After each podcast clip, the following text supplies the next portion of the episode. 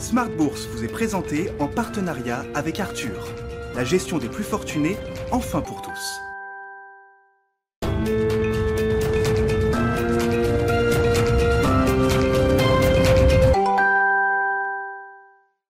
Bienvenue dans Smart Bourse, votre double dose quotidienne de marché en direct sur Bismart, chaque jour à la mi-journée, 12h30, 13h et le soir, la grande édition pendant une heure à partir de 18h30. Au sommaire de cette édition de la mi-journée, la croissance de la zone euro qui réaccélère au deuxième trimestre, c'est le titre macro à la une, une croissance de 2% pour l'ensemble de la zone euro en première estimation sur le, deuxième trimestre, avec dans le détail une croissance française à plus 0,9%, une croissance allemande à plus 1,5%, l'Italie à 2,7%, l'Espagne à 2,8% de croissance sur le trimestre écoulé, ce qui donne, si on regarde un peu la, la, la big picture macroéconomique, une zone euro dont l'économie en taille est 3,5% inférieure à son niveau pré-Covid. Hein, si on prend le quatrième trimestre 2019 comme référence, ce gap, cet écart sera comblé au fur et à mesure des prochains trimestres, on l'espère d'ici la fin de l'année. La zone euro qui enregistre par ailleurs une inflation légèrement supérieure à 2%, le chiffre était attendu. On sait qu'on est dans une phase de rattrapage et cette euh, inflation, il faut la lire bien sûr avec euh, le contrepoint de ce qui s'est passé il y a un an. On était sur une déflation, en tout cas une inflation très négative au cours du deuxième trimestre 2020. Donc tout ça est en train de se corriger. L'inflation globale en zone euro sur ce euh, mois de, de juillet ressort à 2,2%. Voilà pour les chiffres macro du jour. L'autre partie de l'actualité, ça reste bien sûr les résultats d'entreprise qui sont encore nombreux, à commencer par euh, les résultats des grandes entreprises du, CAC 40. Hein. les trois quarts d'entre elles auront publié leurs résultats cette semaine. On commence à avoir là aussi une vision assez globale euh, d'excellentes performances hein, pour les grandes entreprises du CAC. Et Silor, par exemple, euh, signe euh, une des plus fortes hausses du jour après ces résultats. Vous aurez le détail dans un instant avec Eva Ben Saadi depuis la salle de marché de Bourse Direct. Et puis, comme chaque dernier vendredi du mois, on fera un bilan du mois écoulé à travers les indicateurs de flux et de collecte sur les fonds des sociétés de gestion, des indicateurs qui sont compilés euh, par euh, Cantalis et c'est Pierre Miramont de Cantalis qui sera avec nous euh, en plateau. Le mois de juillet ne marque pas de rupture par rapport aux tendances observées, mais on note quand même un peu plus d'attentisme, un peu plus de dispersion peut-être dans les performances de marché, c'est sûr, et également dans les, flux de collecte. On fera le, le point donc dans un instant avec Pierre Miramont de Cantalis.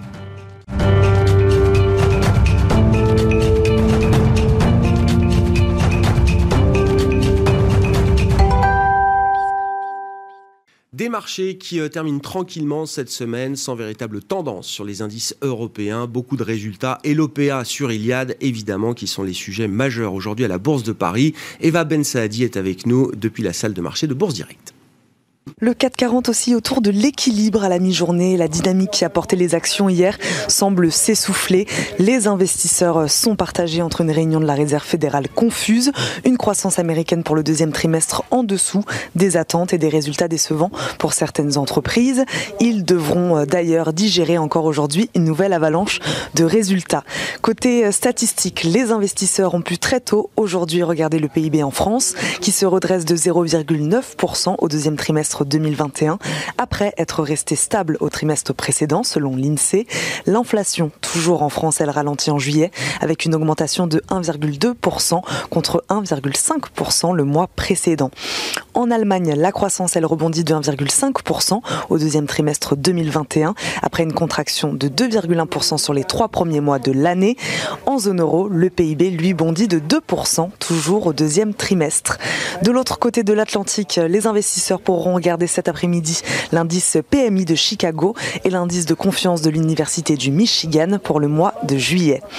Les valeurs à suivre maintenant en France. Renault qui a indiqué avoir renoué avec les bénéfices au premier en dégageant un profit de 354 millions d'euros contre une perte record de 7,3 milliards un an plus tôt. Schneider Electric en hausse après avoir relevé ses objectifs pour l'exercice 2021 pour la deuxième fois de l'année et après avoir enregistré des performances records et supérieures aux attentes au premier semestre.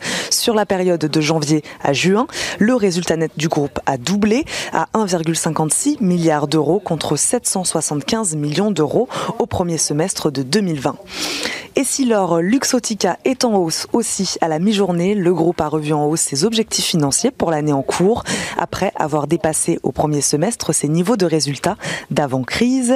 Vinci renoue avec les bénéfices au premier semestre. Le géant du BTP a dégagé sur les six premiers mois de l'année un bénéfice net de 682 millions d'euros, à comparer avec une perte nette de 294 millions d'euros sur la même période de 2020. Il a par ailleurs annoncé euh, ne pas s'attendre à retrouver dès cette année le niveau de, euh, de profitabilité d'avant la pandémie en raison du poids des activités de concession. Legrand a relevé son objectif de chiffre d'affaires pour 2021 à la suite d'une hausse de ses résultats au premier semestre. Le spécialiste des infrastructures électriques vise désormais une croissance organique de son chiffre d'affaires d'au moins 10% cette année contre une hausse comprise entre 4 et 7% auparavant. Engie qui fait état de performance en nette hausse au titre du premier semestre avec notamment un résultat net récurrent par du groupe de 1,4 milliard d'euros.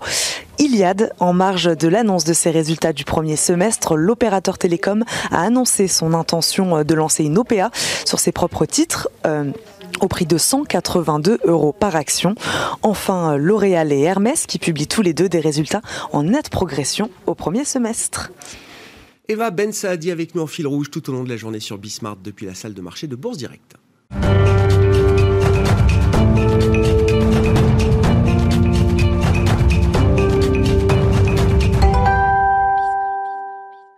Comme chaque dernier vendredi du mois dans Smart Bourse, on fait le, le, bilan du mois avec les équipes de Cantalis. Et c'est Pierre Miramont qui est à mes côtés, le responsable de l'analyse de fonds et des portefeuilles modèles chez Cantalis. Pierre, bonjour et bienvenue. Bonjour Grégoire. Merci d'être là. Avec vous, on se focalise alors sur le comportement des, des, investisseurs à travers les indicateurs de flux et de collecte que vous compilez euh, chez Cantalis. C'est une partie de votre, de votre activité euh, très précieuse pour nous, évidemment, sur, euh, sur les marchés.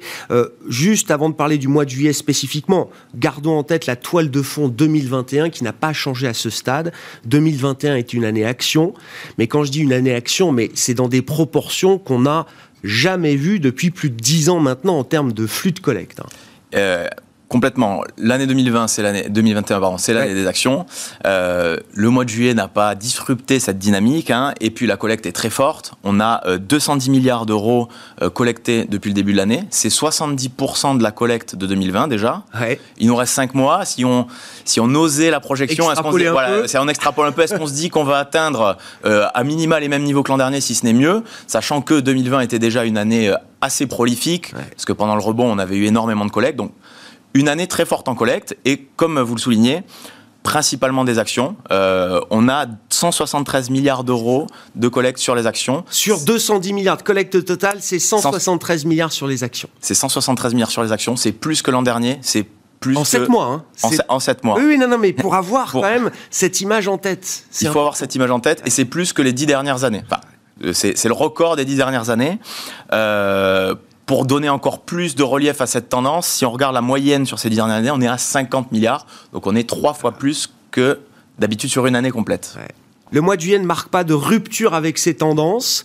Qu'est-ce qu'on peut dire quand même des enseignements de ce mois de juillet, là, des flux de collecte que vous avez pu observer, euh, Pierre? Sachant, je le dis, alors euh, en termes de performance euh, boursière, c'est un mois qui est un peu moins évident, les dynamiques ont un peu changé. C'était un mois aussi très chargé en termes d'actualité, on le voit encore avec la série de publications d'entreprises, les banques centrales sont passées par là, etc. Donc il y a eu beaucoup de, une masse d'informations très importante pour les investisseurs. C'est vrai qu'il y a eu beaucoup d'informations. Quand on regarde la collecte, justement, on n'arrive pas à délier cette information. Pourquoi? Parce qu'il y a de l'hésitation, il y a de l'attentisme. Euh, en fait, au global, on collecte 20 milliards sur le mois de juillet, c'est bon, mais euh, si on prend classe d'actifs par classe d'actifs, il n'y a pas vraiment une dynamique qui se dessine. Ça, c'est un petit peu, euh, ça, souligne peut-être une période de prudence. C'est vrai que début juillet, on se place dans la tête d'un investisseur, il se dit vaccin, Covid, variant, les banques centrales qui arrivent à la fin du mois, j'ai les résultats qui vont arriver bientôt. La Chine, il y, a des réformes, ça ralentit. On ne sait pas trop sur quel pied danser. Donc normalement, j'ai fait des bonnes pertes sur les premiers mois de l'année. Si j'ai un peu suivi le marché, quand même. C'est ça. Est-ce que je prends mes profits? Est-ce que je, est-ce que je, je continue? Est-ce que je, je m'entête? Enfin, il y a vraiment tout ça qui crée une certaine euh, contingence des événements qui fait que parfois on a des petits des petites corrections. Le 19 juillet, c'est ce qu'on a vu. On a eu sur euh, quelques un ou deux jours une correction des marchés qui est, qui est revenue, mais c'est ce stress qui est souligné. Il y a les échéances aussi qui, euh, qui s'alignent. On voit là, on a, on a passé la, Fed, la BCE, la Fed, qui était, on va dire, euh, assez. pas, pas trop quiche, donc plutôt neutre, on va dire. Là, on projette vers Jackson Hole à la fin du mois d'août. Peut-être que c'est le nouveau milestone ou peut-être les élections allemandes à la rentrée. Donc, c'est vrai que on a, on a ces événements qui font qu'il y a une hésitation. On le voit sur les collectes. Mm. là, là, où ça se démarque, c'est sur le monétaire. Euh, on a parlé juste avant du Today, c'est bon de le souligner. Depuis le début de l'année, le monétaire, ça faisait euh, moins 40 milliards. Ah donc une décollecte de 40 milliards. Euh, vraiment, taux bas, liquidité, plan de relance. Allons vers le. Prenons du rendement, prenons des equity. C'était un petit peu boudé. L'obligataire aussi d'ailleurs, c'était assez, assez boudé. là, on va vers du monétaire sur le mois de juillet. Donc ça veut dire qu'on recherche peut-être de la liquidité, on recherche peut-être aller vers des classes d'actifs euh, stables, disons. Euh, ça se voit aussi sur le monétaire. Il y a 3,5 milliards de collectes sur l'obligataire. L'obligataire, Principalement, c'est du court terme. Donc, c'est la même logique. Euh, il y a un peu d'obligations. Position d'attente. Voilà. On peut, à ce stade, on peut dire hein, une position d'attente peut-être recherchée par les investisseurs. En tout cas, c'est ce que laisse penser cette collecte sur le monétaire et l'obligataire. Mm. après, il y a euh, d'autres petits éléments intéressants, par exemple la stratégie, les stratégies allocation, la collecte de 4 milliards. Hmm. Donc, sur ces stratégies, les fonds plutôt profilés vont décollecter, mais les fonds flexibles, eux, vont collecter. Euh, on a vraiment ce schéma de recherche d'alternatives. Les fonds euh, diversifiés, ils ont été un peu boudés depuis 2-3 ans. cette année, il y a, une, y a une, une, amélioration. Il y a 33 milliards depuis le début de l'année on voit que l'investisseur veut faire confiance au capitaine du bateau. Il est à bord, le capitaine connaît son bateau, connaît l'océan, il veut, il, veut quelqu'un qui navigue à vue. Donc il y a cet état d'esprit de on, pas, on, veut de la prudence, donc on va s'en remettre euh, aux décisions du gérant. Et finalement, last but not least, les actions. Donc les actions, elles sont plutôt flat, 1,5 hein. milliard de collecte, alors que depuis deux ans, c'est plutôt autour de 15 milliards par mois de collecte, donc on est vraiment très en dessous. Mais si on ouvre le capot de la voiture, il y a des choses intéressantes à voir. Ah donc il y, a quand même quelques dynamiques intéressantes. Euh, bah, Qu'est-ce qu'on observe alors justement sur la partie action euh, Sur la partie action, euh, déjà, il y a cet état d'esprit, donc toujours dans la prudence, de maximiser la couverture, maximiser sa diversification et aller vers les actifs les plus liquides. On le voit par exemple sur la préférence géographique. On a euh, les fonds actions monde qui collectent, plus 5 mhm. milliards. À l'inverse, les fonds actions, les fonds US, euh, les fonds Europe, qui eux avaient plutôt bien collecté les mois précédents, décollectent. On est quasi flat sur euh, les émergents, donc vraiment frilosité sur quelques zones. Par contre, si c'est diversifié géographiquement, allons-y. on joue le monde. On veut pas de biais trop géographique à ce stade. Pas de conviction géographique. On le voit aussi ça sur les, fonds indiciels. Les mhm. fonds indiciels vont collecter sur ce, ce mois de juillet plus 1,6 milliard la gestion active, moins 200 millions. C'est une petite décollecte, mais c'est quand même une décollecte. Il y a un message du euh, allons, euh, sortons du stock picking, allons sur des indices, laissons-nous porter. En plus, c'est des actifs un petit peu plus liquides, les ETF sont un peu plus liquides. Ça va de pair avec euh, la collecte sur, sur les grandes capis. On a des, des, sociétés de gestion de grande capitalisation qui continuent à collecter au mois de juillet plus 2,9 milliards quand les small caps décollectent. Mm, mm. Donc ça, c'est toujours, c'est continu hein, depuis quelques mois. Donc voilà, maximiser la diversification, aller vers les actifs les plus liquides sur cette partie action. Un profil un peu tout terrain. J'ai l'impression que c'est ce qu'on cherche là euh, à, ce, à, ce, à ce stade. Euh, sur les grandes tendances qu'on alors qu'on commente mois après mois avec euh, vous, les équipes de, de Cantalis, il faut le noter aussi. Hein, euh, l'ISR, la montée en puissance de, l'ISR, alors je sais plus, je crois que vous avez un chiffre, c'est 1 euro sur 2 qui va vers des stratégies ISR, c'est ça aujourd'hui C'est ça, sur euh, l'equity. Euh, ah Oui, on ouvre le capot de la voiture, c'est un moteur électrique dedans, ah c'est plus un moteur thermique. là même sur le mois, les, fonds ISR collectent actions, quand les fonds non ISR décollectent. Donc là même, on a le delta qui, qui est encore plus grand. on le retrouve aussi sur les intérêts des thématiques et des secteurs. Sur les secteurs, qu'est-ce qui a le plus collecté sur ce mois de juillet?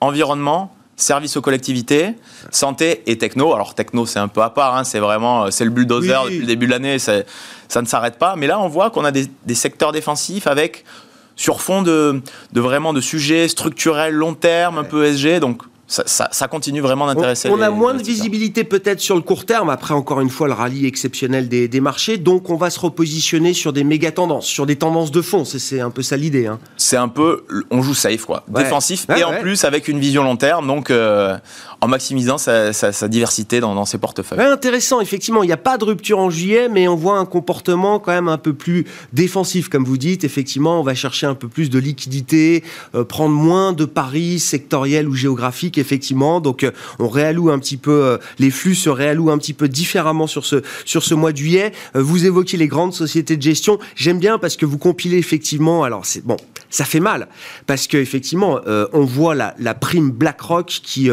bah, qui marque évidemment tous les esprits. C'est-à-dire que il collecte quoi Tout ce qui passe quasiment aujourd'hui c'est le voilà sur le tableau, on voit BlackRock en premier. C'est plus que les trois qui suivent dans les sociétés de gestion globale. Ils, collectent 43 milliards depuis le début de l'année. Depuis le début de l'année, quand euh, les trois qui suivent. C'est en Europe, hein, ça. Hein. En Europe, en Europe, fonds européens, oui. bien, sûr. Si en plus j'étalais sur les États-Unis, alors là, le, chiffre serait faramineux, mais euh, c'est. C'est plus que la collecte que des trois. Euh, c'est ça. DWS, JP Morgan et Allianz collectent autant que BlackRock à trois. Depuis le début de l'année, donc c'est impressionnant. Ah oui, effectivement, c'est impressionnant. BlackRock, euh, bon, entre autres, euh, le géant de la gestion indicielle avec euh, sa filiale iShares. Bon, Merci beaucoup pour ce tableau de bord des marchés, Pierre, qui vient conclure donc ce, mois de juillet, un mois où les, convictions sont peut-être un peu challengées, ce qui ne remet pas en cause quand même la collecte positive, on, l'a vu, y compris sur les actions toujours au mois de juillet, des performances en juillet qui auront été positif généralement pour les grands indices euh, actions, même si on voit un peu plus de dispersion et des dynamiques qui ont changé. On aura l'occasion d'en reparler ce soir dans, euh, dans Smart Bourse. Pierre Miramont qui était à nos côtés pour ce tableau de bord du mois de juillet, responsable de l'analyse des fonds et des portefeuilles modèles chez Cantalis.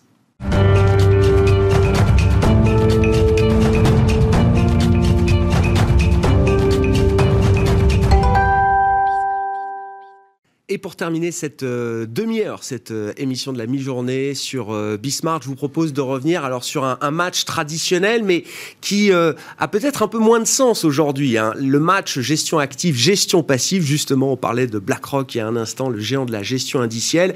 Quand on est responsable d'allocation aujourd'hui, on peut utiliser les deux, les trackers et les, les fonds discrétionnaires dans une allocation. Les frontières sont un peu moins euh, strict, on va dire, entre les ETF d'un côté et les fonds de sélection de valeur de l'autre. En tout cas, c'était le sens du message qui était venu porter François Jubin chez nous il y a quelques semaines à peine, le président de Wise AM. Surtout, on a eu, euh, euh, on a eu une année 2018 euh, qui était catastrophique, hein, avec, je rappelle, un CAC qui fait moins 9 et des gestions small cap qui font moins 21. donc, tout le monde n'est pas sur les small cap, mais quand on est gérant actif, on va fatalement avoir un biais vers euh, notamment les, small caps sur la, partie action. Ça c'est ça c'est une donnée euh, quasiment euh, systématique. Donc une année 2018 très compliquée et finalement des clients qui se disent mais pourquoi je paye des frais de gestion pour gérer un portefeuille qui fait moins bien que des ETF et autres. Donc on voit bien qu'il y a une poussée très très forte vers la gestion passive et, là cette année eh bien euh, bas de combat on se retrouve avec des gestions actives qui font par rapport au 18 mars Euh, jusqu'au 31-12 euh, de l'année 2020, euh, qui font 60% quand le CAC fait seulement 40%. Et frais, frais déduits sur, ces, sur ces performances. Donc on, se dit, bah, il se passe quelque chose. Quoi. Et puis on peut multiplier l'exemple de la surperformance de la gestion active sur 2021 avec, avec beaucoup, beaucoup d'exemples. Donc effectivement, ça y est, on, a, on commence à être en ébullition et on se dit, bah, finalement, il se passe quelque chose. Mais justement, qu'est-ce qui se passe? Déjà si on regarde l'environnement de marché, pourquoi est-ce que l'environnement de marché depuis euh, euh, mars 2020 euh, est plus propice à la, gestion active?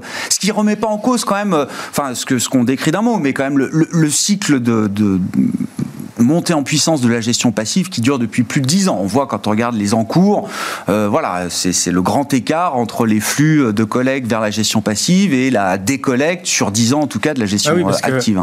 alors, ça, ça, ça va pas changer. C'est-à-dire qu'on a, ce flux. C'est-à-dire que cette toile de fond, ces dynamiques-là de fond, elles restent en place. Quelque part, si on a euh, euh, pas trop d'idées sur euh, sur le marché, sur ce qui doit être fait, eh bien finalement, bah, on va essayer de constituer un portefeuille qu'on va tenir et puis le faire à moindre frais. Donc fatalement, bah, on va avoir quelque part un cœur de portefeuille autour de, de, la gestion passive.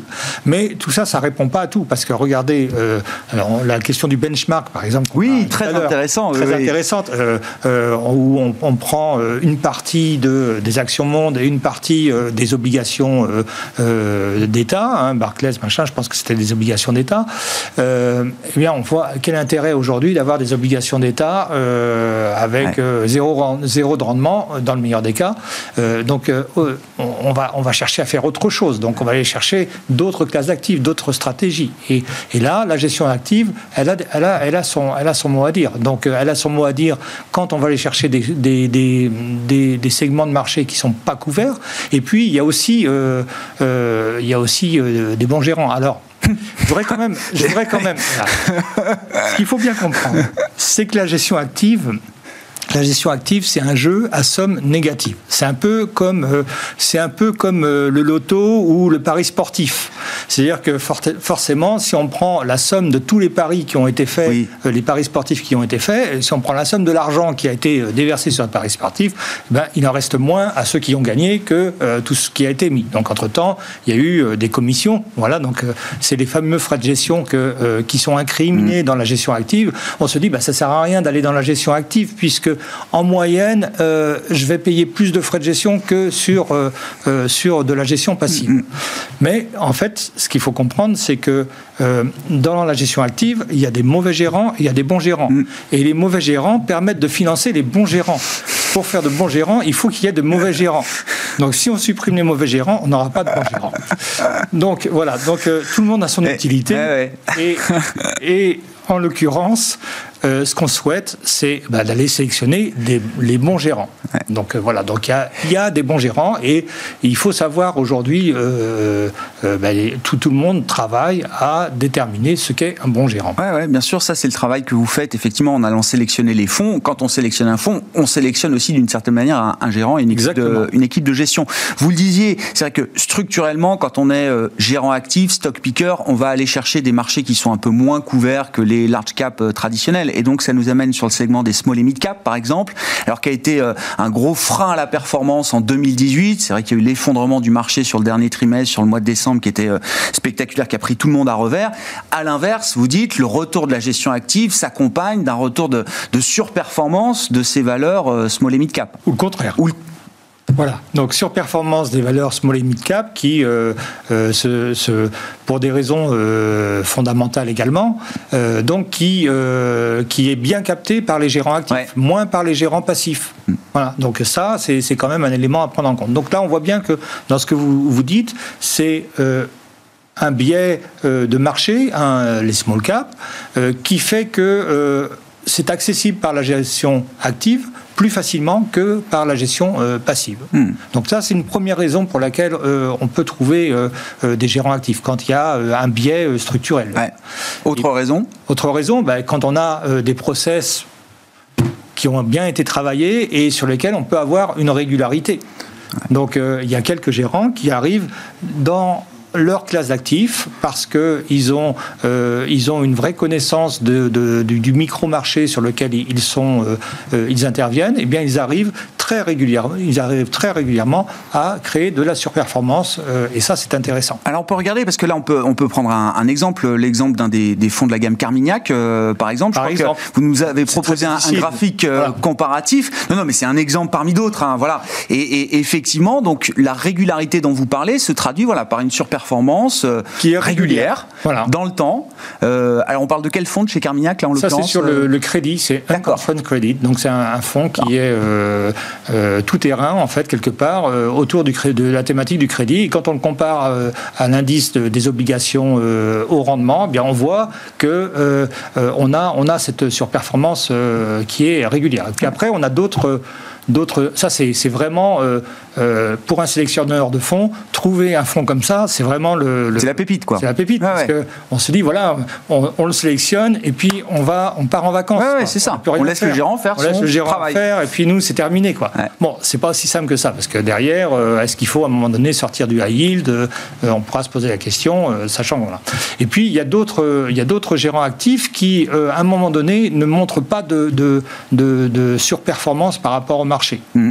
Alors, on peut se dire, mais pourquoi je vais payer des frais de gestion je, prends un risque quand même de gérant, euh, voilà. Et, euh, et on s'aperçoit que ben, dans certaines configurations de marché, eh bien, on est content d'avoir un gérant actif. C'est un peu, je reprends le, la citation de, de Warren Buffett, c'est euh, Je crois que c'est quand la mer se, c'est quand la mer se retire qu'on voit ceux qui se baignaient sans maillot. Voilà. Bon, donc voilà. Donc là, on a un exemple en, deuxième, au, premier trimestre 2020 où la mer se retire. Et bah, j'ai pris un autre exemple Bien sur sûr, la gestion action du secteur financier, secteur bancaire. il y a un fonds de chez Axiom. Un fonds de chez Axiom qui est très qui est très bien calibré pour comprendre ce qui se passe dans cette classe d'actifs. Mais on voit qu'il ne s'est rien passé chez, chez, dans le fond pendant, euh, pendant quasiment euh, six mois, un an euh, par rapport au marché. Et puis arrive ce séisme 2020, et là, on voit qu'il y a des opportunités qui apparaissent dans le marché des, des valeurs financières, et une boîte comme Axiom a su, a su en profiter. Donc là, on est dans l'exemple d'une stratégie de gestion active qui ne montre pas de valeur tout de suite, non. mais qui à un moment donné... Pendant des années, on passe sous le radar, et, puis, à un moment donné... Avec une dislocation de marché telle qu'on a vécu, là, là on gagne des années de performance en quelques mois. Exactement. Qu'est-ce que, enfin, en conclusion de tout ça, euh, Qu'est-ce que ça change quand on construit des allocations justement pour, euh, pour des clients, euh, François? Ben, Ça change que ben, ça change rien pour nous parce qu'on l'a fait depuis des années. Ouais. Euh, mais en tout cas, si ce qui change, c'est c'est quand même cette, ce, ce, bulldozer de la gestion passive qui nous amène des, des, des outils aujourd'hui dont on ne disposait pas il y a quelques, il y a quelques années. C'est-à-dire qu'aujourd'hui, la gestion passive où on investissait seulement sur le CAC 40 ou le MSCI Certes, c'est très bien, on peut le faire à zéro frais. Donc ça existe toujours, c'est toujours des encours massifs, mais vous dites c'est c'est un peu le. Aujourd'hui, nous notre rôle, c'est notre rôle, on va on va pas apporter de valeur ajoutée là-dessus. Nous, on va apporter de la valeur ajoutée en allant chercher, par exemple, des outils de, de gestion passive sur euh, des thématiques qui peuvent être euh, euh, qui peuvent être assez assez particulières. Donc on voit il y a des il y a des, des, des gestions sur passives sur le low vol, par exemple, mmh. pour amener des choses. Il y a euh, même sur le secteur bancaire. Euh, ça nous arrive pour, euh, combien même on a un fonds du type Axiom qui est intéressant, eh bien c'est intéressant de pour pouvoir jouer des mouvements de volatilité importants qu'on a sur le, sur le secteur bancaire, eh bien pouvoir faire des opérations tactiques, se remettre sur le marché, repartir, revenir. L'ETF, c'est quelque chose de, de, facile à, manipuler. Et c'est ce qu'on disait, enfin c'est ce que l'idée de cette conclusion, c'est que les, les, frontières sont beaucoup moins nettes qu'auparavant entre les OPCVM traditionnels, gérés par des euh, euh, stock pickers ou des bond pickers et les ETF euh, e d'aujourd'hui en tout oui, cas. Oui, parce que les, prenons le cas des ETF très spécifiques. Il y a des ETF spécifiques qui ont des frais de gestion aujourd'hui qui sont plus élevés que des frais de gestion actifs. Ah, mais qui c'est C'est-à-dire que les deux ont convergé ou est-ce que c'est la gestion active qui fait le, le, le, travail d'optimisation de ces frais que Alors, je pense qu'il y a quand même une pression sur les marges en général. C'est-à-dire que je pense que les marges, elles ont un peu, un peu diminué euh, sur la gestion active, mais euh, la gestion passive avec des, des, des plus de valeur, de, plus de valeur ça, ça, se, ça se paye assez cher. Ah Et puis la gestion, euh, le point de la gestion active, c'est aussi c'est transparent. C'est-à-dire qu'on comprend ce sur quoi on, a, on investit. On voit le portefeuille, on voit, bref. Eh bien, la gestion, euh, dans la gestion active, qui était euh, souvent très discrétionnaire, eh bien aujourd'hui, on voit des fonds qui sont de plus en plus euh, transparents sur leur processus. Je, vois, on travaille avec un fonds sur l'énergie solaire ou Actif Solar, pour ne pas le nommer, sur lesquels il y a une trentaine de valeurs. Il y a un process qui est super établi. Bah, il y a très peu de, rotation finalement dans, mmh. le, dans, le, portefeuille. On est, on est finalement très voilà ah de la philosophie on se rapproche vraiment de la philosophie. Dans la gestion active, on arrive à se rapprocher de la philosophie de la gestion passive. François Jubin, qui était avec nous il y a quelques semaines dans euh, Smart Bourse à la mi-journée, le président de Wise AM. Ainsi se termine cette édition. On se retrouve ce soir en direct, bien sûr, à 18h30 sur Bismart.